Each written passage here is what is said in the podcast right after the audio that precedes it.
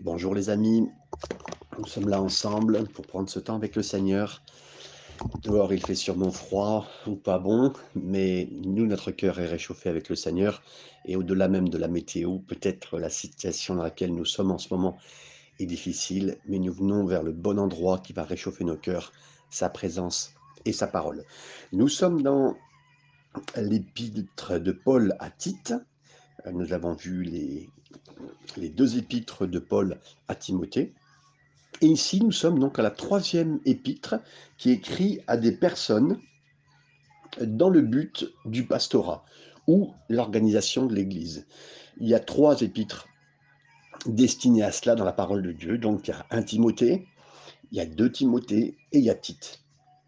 Alors vous allez me dire, mais pourquoi euh, moi j'étudierais ce genre de livre? Parce que dans un jour, euh, dans un moment de notre vie, et tous les jours, je pense, nous avons à nourrir des gens euh, à un degré différent de nos vies.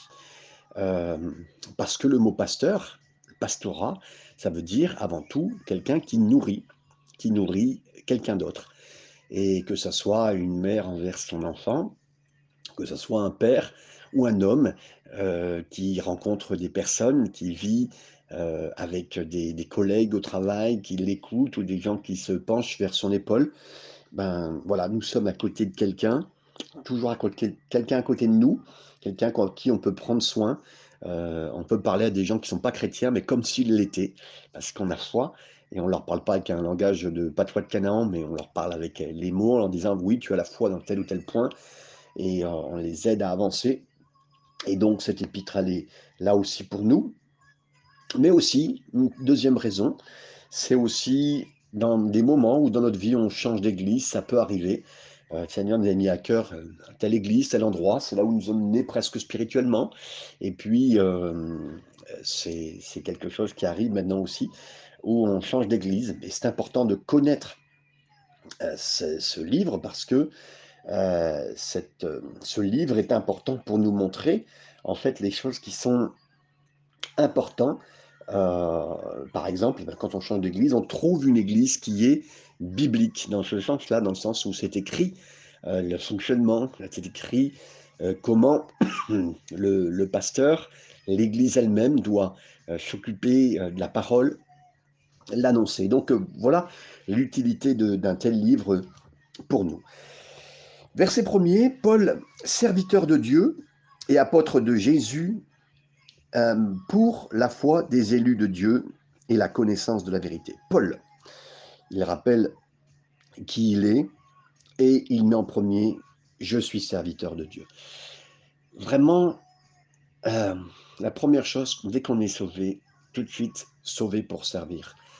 Euh, Seigneur Jésus, vous le relirez, mais quand il a appelé, même c'est, il a appelé ses, ses disciples, tout de suite ils ont été sauvés et sauvés dans direction du service. Quand la belle-mère de Paul a été guérie, elle s'est levée et elle l'a servi. On le voit, dès que le Seigneur fait quelque chose, on raconte cette histoire un jour d'un esclave, euh, malheureusement, mais du temps où les esclaves venaient, on va dire, d'Afrique ou des Antilles et étaient euh, donc euh, vendus sur le marché. Un jour, un homme est arrivé avec une grosse somme en or et a racheté euh, le maximum de, personnes qu'il a pu. Et puis, euh, publiquement, sur la place, il les a rachetés, et puis tout le monde était étonné. Il a mis le prix, puis euh, Et à ce moment-là, il leur a dit, voilà, messieurs, dames, j'ai racheté tous ces gens-là, et maintenant, ben, je leur laisse tout de suite la liberté. Et tous sont partis, sauf un qui est revenu et qui a dit, moi, un maître comme cela, qui me rachète et publiquement qui rachète de ma servitude, ben je deviens son servant à lui. Et c'est ce que je crois du Seigneur. Le Seigneur nous a rachetés et nous ne pouvons pas faire autre chose que d'être son serviteur. Et apôtre, si nous sommes serviteurs en premier, en second, nous sommes envoyés de Jésus, parce que c'est ça que ça signifie. Un envoyé de Jésus pour la foi. Euh, apôtre ne veut rien dire. Vous savez, les gens aujourd'hui, nous le voyons, donc certaines, certains pasteurs se disent apôtres, Ils disent même plus que je suis pasteur, apôtre, ils disent directement apôtre. Hein. Donc, euh, et euh, ils pensent peut-être mettre une emphase sur nous, sur les circonstances. Vous savez, Paul ne brandissait pas cette, ce pédigré, ce, ce, CV pour pouvoir influencer ou dire quoi que ce soit. C'est de toute façon l'homme qui a écrit le plus d'épîtres, l'homme qui a ouvert le plus d'églises à son époque. Et euh, il n'était pas en train de dire et faire la comptabilité de quoi que ce soit qu'il faisait ou qu'il avait fait ou qu'il allait faire. Non, c'était juste en fait les, les, preuves qui parlaient au-delà de quoi que ce soit. Et, merci Seigneur. Et, Jésus a toujours enseigné de regarder le fruit euh, des hommes et des femmes qui se disent quoi que ce soit. Donc, euh, alors même si un homme se dit prophète, apôtre, regardez les fruits, regardez sur Internet, non pas le nombre de gens qu'ils suivent comme ses followers sur Instagram, sur euh, Facebook, ou les gens qui regardent ses vidéos, mais euh, regardez ses fruits, et c'est regarder ses fruits s'ils sont aussi après durables, parce que c'est ça aussi l'important que nous voyons. Alors oui, apôtre envoyé de Jésus, crie, mais pour la foi, et littéralement c'est en accord avec la foi, parce qu'effectivement, euh, quelle, quelle belle chose d'être en harmonie avec la foi, en accord avec la foi. Ça veut dire, ben, il était pour faire grandir les gens dans la foi, dans les, dans les amener. Vous savez, la foi, c'est comme une marche, et la marche, c'est un pied devant l'autre. Et quand on fait une marche, un pied devant l'autre, il y a un pied à un moment qui se trouve euh, dans le vide. C'est la foi, c'est ça. Et après cela, euh, ben, on avance par la foi, on avance à un moment où on ne sait pas où notre pied va tomber, mais un second vient, la suite c'est seconde par seconde, on marche comme ça par la foi. C'est un déséquilibre presque à un certain moment, mais on continue et on continue, et c'est en accord avec la foi, une grande confiance en Dieu. C'est ce qu'il est en train de dire. Pour la foi des élus, ça veut dire ceux qui ont été choisis d'avance par le Seigneur. Je reviens sur ce point parce qu'effectivement, élu veut dire choisi par Dieu, parce que Dieu savait qu'ils allaient répondre favorablement à lui. Donc euh, c'est une application de réponse. Euh, c'est pas que Dieu ait choisi depuis toute éternité des gens plus que des autres et fait euh, quelque part un choix de, sélection en disant bah lui, pas lui, pas lui. Non, pas du tout. Ils savaient qu'ils allaient répondre favorablement. Comme vous savez, on a dans, en physique ce qu'on appelle des révélateurs. Vous avez un produit qui est incolore, vous ne savez pas ce qu'il y a dedans. Ben, vous mettez un révélateur et vous savez tous les produits qu'il y a dedans. Dieu sait déjà dans notre cœur si nous allons répondre favorablement à la parole de Dieu. Donc c'est pour ça que nous sommes élus, il sait qu'on va répondre favorablement. Il savait que Judas allait être une voiture, qu'elle euh, comme une voiture qui allait être accidentée. Donc euh, bon, ben, il l'a pris, mais il savait que ça allait mal finir pour lui. Et dans nos cœurs aussi, il sait d'avance que nous allons répondre favorablement, donc il nous a élus. Et merci Seigneur. C'est le choix que Dieu a fait. Et donc une élection euh, quelque chose dont nous ne voyons plus, mais qui est pourtant important, et la connaissance de la vérité.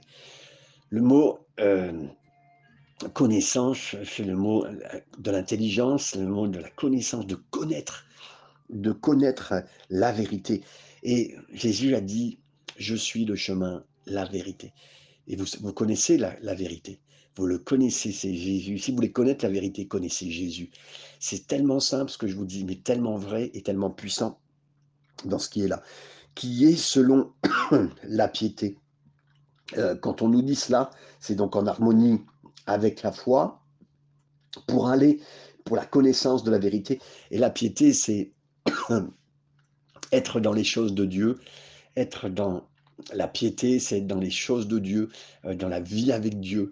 Euh, il y a une seule chose qui nous intéresse sur cette terre. Il y a une seule chose qui nous intéresse dans la vie avec Dieu. Est-ce que ça a rapport avec Dieu? It's all about Jesus, it's all about God. Tout ce qu'on veut, c'est que ça parle de Dieu, que c'est un rapport avec Dieu. Et en fait, vous savez, quand euh, c'est comme, vous savez, c'est en, mathématiques, on vous apprend tous ces, ces, indices, ces, euh, mesures et tout ça, ben, ça ne veut rien dire. Mais quand on prend une formule et qu'on voit euh, exactement ce que cette formule veut dire, euh, ça donne l'explication et ça donne en fait le résultat. Et nous aussi, nous sommes comme cela. Nous, en fait, tous ces indices, toutes ces choses, c'est, ça donne le résultat. Nous voulons la gloire de Dieu. Moi, je, je, me lève, la Bible dit que vous mangiez, que vous buviez, faites tout pour la gloire de Dieu. Et oui, c'est ce qu'il voulait, c'est vivre pour cela. euh, et être selon la piété. Lesquels, verset 2, reposent sur l'espérance de la vie éternelle? Et là, il dit, mais cette façon de vivre, elle repose bien sûr sur Dieu et donc sur la vie éternelle, l'espérance. Parce que ce qu'on espère, eh bien en fait, l'espérance, c'est un, profond désir de voir des choses s'accomplir. Vous savez, quand on n'a plus d'espérance, on n'a plus rien envie de voir s'accomplir. L'espérance est très importante. Si quelqu'un a l'espérance, ben il, a, il a en fait quelque part une envie de voir s'accomplir dans sa vie les choses que le Seigneur a prévues. Et c'est ça qui est extraordinaire. Donc, l'espérance est tellement importante. Et l'espérance de quoi? De l'éternité. L'espérance pour laquelle on vit euh, de la vie éternelle. Ouais, Seigneur, je suis là sur cette terre pour une seule chose. Je suis là pour te connaître et vivre avec toi maintenant et pour l'éternité. C'est là, c'est une très très belle définition euh, de ce que euh, la vie chrétienne euh, en général est promise dès les plus anciens temps par le Dieu qui ne ment pas. Ici, on le voit, on voit trois, vous savez, dans la parole de Dieu, il y a trois choses que, dans cette introduction, trois choses que Dieu ne fera jamais et c'est impossible que Dieu fasse on en voit une ici, c'est que Dieu ne mente pas. C'est impossible pour Dieu de mentir. C'est impossible. Dieu ne ment pas. Ce qu'il vous a dit, ce qu'il dit dans la parole, il ne mentira pas. Ce qui est écrit, c'est un engagement. Quelqu'un dit que la Bible est un, est un carnet de chèques signé à chaque page par Dieu. Il y a juste besoin de prendre chacune de ces paroles et de retirer ce chèque et d'aller avec à la banque de la foi et de retirer ces chèques pour recevoir. C'est une très belle image que Spurgeon et d'autres puritains euh, ont donnée euh, pour euh, la, foi. Et autre chose que Dieu est impossible de faire, c'est dans Jacques chapitre 1er, verset 13, Dieu ne peut pas tenter quelqu'un pour le mal. Dieu ne peut pas amener une épreuve pour que vous tombiez dans le mal. Ayez confiance en Dieu. si cette épreuve vous amène à quelque chose d'un éloignement de Dieu, c'est pas Dieu. Si vous voyez quelqu'un qui s'éloigne de Dieu, il dit c'est Dieu qui. Non, mais c'est impossible. Dieu ne tente pas pour le mal, Dieu ne tente pas pour vous éloigner de lui. C'est impossible. Et, donc, merci Seigneur, c'est impossible pour lui de nous tenter. Et puis, la dernière chose euh, qui nous est donnée dans, dans 2 Timothée chapitre 2, il nous dit que Dieu ne peut pas se, euh, se renier lui-même, qui est Dieu et particulièrement dans sa fidélité. Si l'homme est, infidèle, Dieu demeure fidèle. Dieu restera fidèle pour nous, mes amis. Les gens vous seront infidèles, vos amis vous seront infidèles, les gens autour de vous le seront, euh, mais, mais Dieu restera fidèle et c'est dans sa nature, c'est dans son ADN. Et, et donc, merci Seigneur, lui qui ne ment pas et qui a manifesté sa parole en son temps par la prédication. Voilà, donc en plus, il nous est dit que Dieu a un plan. Dieu a un plan pour nous, Dieu a un plan pour les croyants, Dieu a un plan pour son Église. Et ce plan-là, il le fait connaître au travers de la prédication. La prédication, ça veut dire la parole orale, transmission orale, et c'est ce que je fais de tout mon cœur.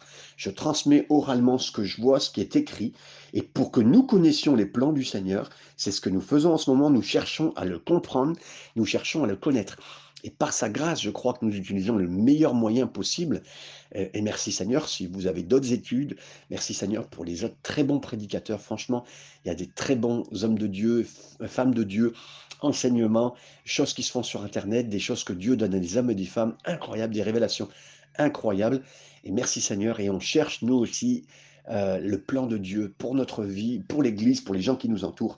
Et c'est important parce que c'est la prédication qui fait cela. Et c'est ce qu'il dit voilà, Dieu donne sa parole en son temps pour la prédication qui m'a été confiée, d'après l'ordre de Dieu, notre Sauveur. C'est, vous savez, de prêcher, c'est un ordre. Euh, prêche la parole, insiste en toute occasion. Et, oui, vous savez, quand on est devenu euh, non pas un prédicateur pour prêcher, mais un serviteur de Dieu, euh, attention, on ne veut pas être des machines à prêcher comme je l'ai connu euh, des gens à, tous les soirs, à tous les jours, euh, voilà, prêcher. Moi, pour moi, c'est une joie de le faire. Si, vraiment ce n'était pas une joie, je ne le ferais pas, je vous le dis. Euh, il y a des moments peut-être que je le ferai moins, c'est sûr et certain, mais aujourd'hui, ce rythme et cette situation qui ne, me, ne gêne pas ma vie, qui ne gêne pas ma vie familiale actuelle, qui ne gêne pas les circonstances de ma vie, qui ne gêne pas mon travail, qui ne gêne pas mon sommeil, qui ne gêne pas ma, vie avec le Seigneur. Voilà. Euh, tout ça est possible aujourd'hui et rendu possible. C'est pour ça que c'est une saison de ma vie particulière où je peux le faire et je le fais particulièrement. Et nous voulons le faire parce que, effectivement, euh, bah, ça a été confié, la prédication qui m'a été confiée d'après l'ordre du Seigneur, notre Sauveur. Merci Seigneur pour cela. Donc maintenant, qui est confié à Tite, verset 4, mon enfant légitime. On croit aussi que euh, Tite a été, euh, comme Timothée, euh, amené à la conversion vers Jésus, parce que c'est le Seigneur, c'est Dieu qui nous convertit. Et il s'est converti au travers, parce que ça peut être que nous sommes que des panneaux indicateurs de la bonne direction. C'est Jésus qui est le chemin, c'est pas nous, nous sommes sur le chemin, euh, comme un panneau indicateur en disant voilà, et les, parents sont là, pour ça, des bons responsables d'église sont là pour ça, euh, des frères et sœurs sont là pour ça aussi, donnent la bonne direction, c'est Jésus, notre sauveur. Et ce qui s'est passé, donc cet enfant qui était légitime en notre euh, commune foi, c'est-à-dire ils ont retrouvé en commun la foi, ils avaient, vous savez, quand euh, moi, moi, ce qui m'intéresse en tant que croyant, mais c'est ceux qui ont la foi. Et merci Seigneur, quand je vois des gens de foi, je remercie Dieu. Euh, je ne fais pas de favoritisme, mais quelqu'un qui sert le Seigneur, quelqu'un qui a la foi, mais c'est quelqu'un qui m'attire. voilà mes amis, voilà ce que j'aime, ami, c'est ça, c'est aimer. Et, pareil, donc Paul, il, a vu ça dans, il a vu ça dans Tite. Tite est devenu un serviteur. Il est devenu euh, comme, euh, comme, comme Paul l'est, c'est-à-dire un serviteur de Dieu, un serviteur. Et après, il est devenu un envoyé aux hommes. Et il le dit que la grâce, la miséricorde et la paix, c'est toujours des choses qu'il dit dans la vie qui arrivent. Euh, la grâce, on a besoin tellement de grâce. Euh, les uns envers les autres pour le service de Dieu. On a besoin, de toute façon, c'est une grâce si on est là. C'est une grâce de le prêcher, c'est la grâce que nous prêchons. Ce n'est pas les œuvres de quoi que ce soit, ce n'est pas mes œuvres, mais c'est la grâce du Seigneur. La miséricorde, oui aussi. Euh, on a prêché la grâce, mais en même temps, dans notre misère, on a besoin d'une corde pour nous-mêmes, pour les autres, euh, pour ce que nous enseignons. Ça produit la paix aussi en nous. Vous savez, quand on est dans la grâce de Dieu, ben, ça produit une paix. Et en plus, si on, tend aux autres cette corde dans leur misère, dans ma propre misère, je sais que Dieu m'enverra une corde, ça produit la paix en moi de savoir qu'il est là, il agira, que je marche par la grâce, que je ne suis pas attendu pour des heures de prière, je ne suis pas attendu pour des heures de lecture, je ne suis pas attendu pour un, résultat, des challenges spirituels à tous les jours. Non, je suis juste attendu dans la grâce de Dieu pour moi, sa miséricorde, et ça produit une grande paix dans mon cœur. Euh, il nous dit, te soit donné de la part de Dieu, le Père et du Seigneur Jésus-Christ, notre Sauveur. Euh, vous savez, des fois, on est étonné, mais euh, même là, enseignement assez puissant, on ne voit pas l'apparition du Saint-Esprit, parce que la Bible a dit que le Saint-Esprit ne parle pas de lui-même et amène toujours à Jésus. Donc, euh, c'est important dans cet équilibre de ne pas toujours voir le Saint-Esprit, euh, certains, c'est pour ça qu'ils disent que dans la Bible, la Trinité n'apparaît pas, alors que c'est totalement faux, plusieurs fois, dans plusieurs passages. Mais euh, là, dans un enseignement biblique, dans une église biblique, le Saint-Esprit n'est pas la personne principale de l'église. Une église selon le Saint-Esprit, euh, bien sûr qu'on a appelé même les actes des apôtres, ce n'est pas un nom qui est biblique, parce qu'on aurait pu dire que c'est les actes des disciples par le Saint-Esprit, c'est les actes des disciples par le Saint-Esprit. On pourrait dire ça, les actes du Saint-Esprit. Euh, ça n'a pas été souligné comme ça, pourtant c'est comme ça que ça se passe, mais le Saint-Esprit se cache. Donc il, il n'hésite même pas être trop vu. Et je vous dirais de tout mon cœur, avec respect et amour, méfiez-vous des enseignements basés que, et des églises qui font que parler du Saint-Esprit. Pour moi, euh, ça, cache un, illogisme biblique euh, qui amène à, euh, vous savez, le, diable, s'il ne peut pas vous tirer, il vous lâche. Si vous voulez, des fois, il vous retient pour le, réveil de Dieu. Et si vous voulez beaucoup du réveil, il vous lâche. Et du réveil par le Saint-Esprit. Vous savez, voilà. Et, pareil pour l'œuvre de.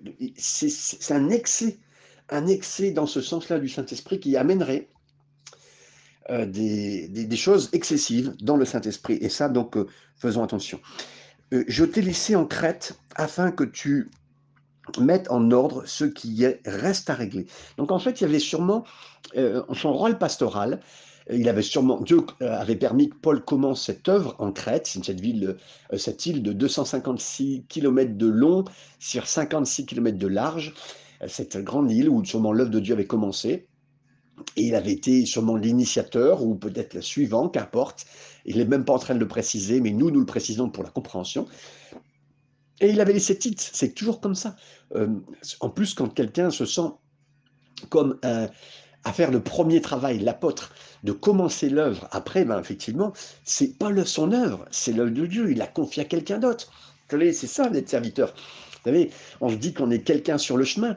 C'est pas nous qui avons fait le job, il y a seulement des gens avant nous qui l'ont fait. Nous, on prend que le relais et on va le transmettre à quelqu'un d'autre. Ça, c'est vraiment un serviteur de Dieu.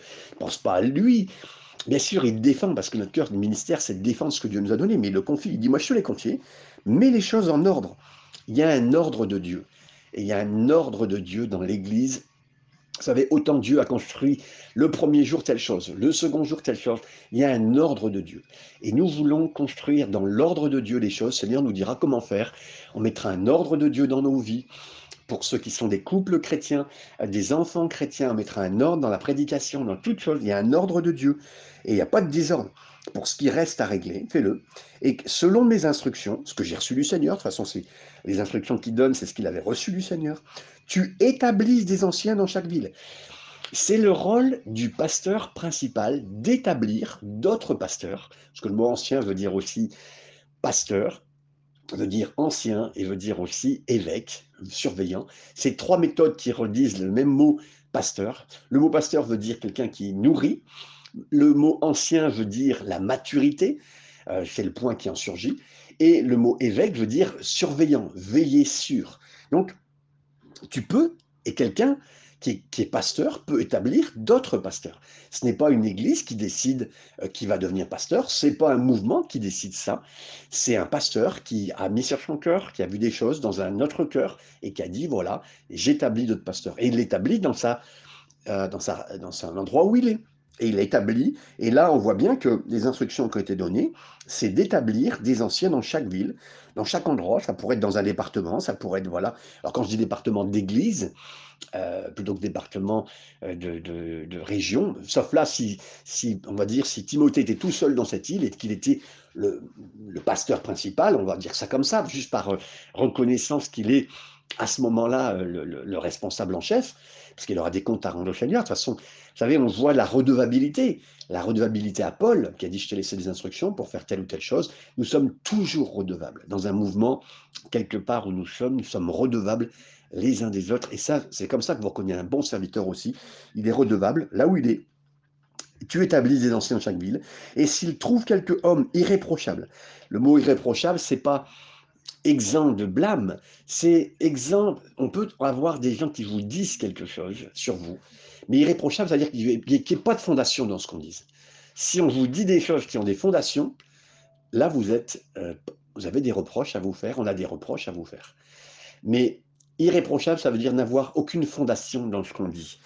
Et c'est ce qui est dit. Mari d'une seule femme, c'est-à-dire que cet homme ne doit pas avoir plusieurs femmes, parce qu'à l'époque, c'était effectivement une tendance grecque qui était euh, euh, bien euh, présent dans toutes les cultures, ou de plus en plus présent dans les cultures, d'avoir plusieurs femmes. Donc là, une seule femme, quasiment, on va dire, à la fois, ayant des enfants fidèles, qui étaient donc des enfants croyants. Et là, on va pas, on va pas bien sûr blâmer quelqu'un qui n'a pas des enfants, un enfant qui n'est pas croyant ou plusieurs, ou même tous, on va dire qu'effectivement, il faut bien sûr euh, avoir du fruit, mais après, si vos enfants ne veulent plus croire, après un bon exemple que vous leur avez donné, vous savez, le témoignage qui est donné, on ne sait pas toujours tout, hein, profondément. Euh, le Seigneur connaît les cœurs. Mais voilà ce qui est dit ici, avec des enfants qui sont fidèles et qui ne soient ni accusés de débauche, ni d'être rebelles.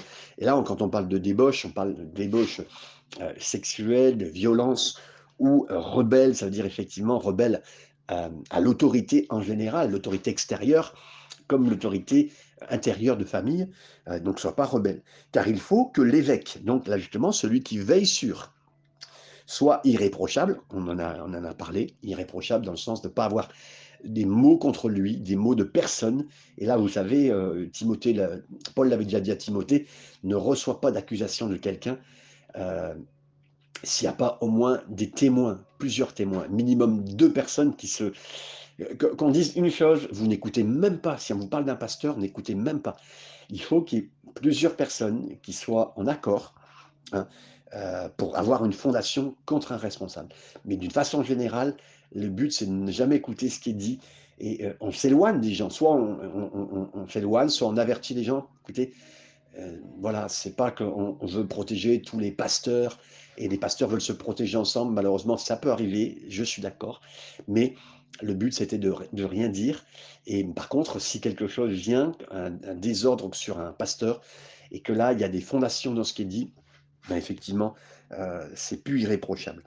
Comme économe, ça veut dire quelqu'un qui gère bien les affaires du Seigneur, qui gère bien euh, les choses de Dieu, qui ne soit ni arrogant, donc effectivement avec de la hauteur sur les autres, et puis qui dit, moi je sais, vous ne savez pas, écoutez-moi, euh, brebis infidèle. donc, ni colère, et vous savez, des fois on a, on a reproché des choses, mais la colère fait partie des choses, si, un pasteur se met en colère, il y avait euh, des gens étaient assez connus, je crois que c'était au Canada, où il y avait des, gens, pasteurs, qui disaient des saintes colères. Mais il n'y a pas de sainte colère, mes amis. Des colères pour Dieu, il n'y a pas de sainte colère. Euh, certains utilisaient les textes de Jésus comme quoi on pouvait se mettre en colère.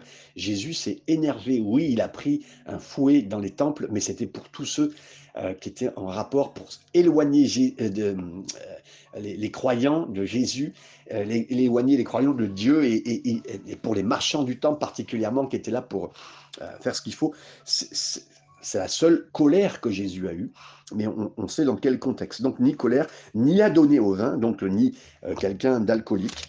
Et ça aussi, on, peut en parler dans n'importe quel endroit, si on pourrait dire aussi, ni violent.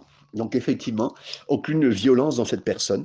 Euh, ni porter à un gain déshonnête. Là, encore une fois, on parle d'argent et de tous les éléments euh, qui peuvent être faits. Mais qu'il soit hospitalier, donc il où sa maison, ami des gens de bien, modéré, juste, saint, tempérant, euh, attaché à la vraie parole. Là, tout de suite, on a vu tous ces, les choses qui sont données, mais qui est vraiment attaché à la parole de Dieu, à la vraie prédication. Son attachement, c'est la parole.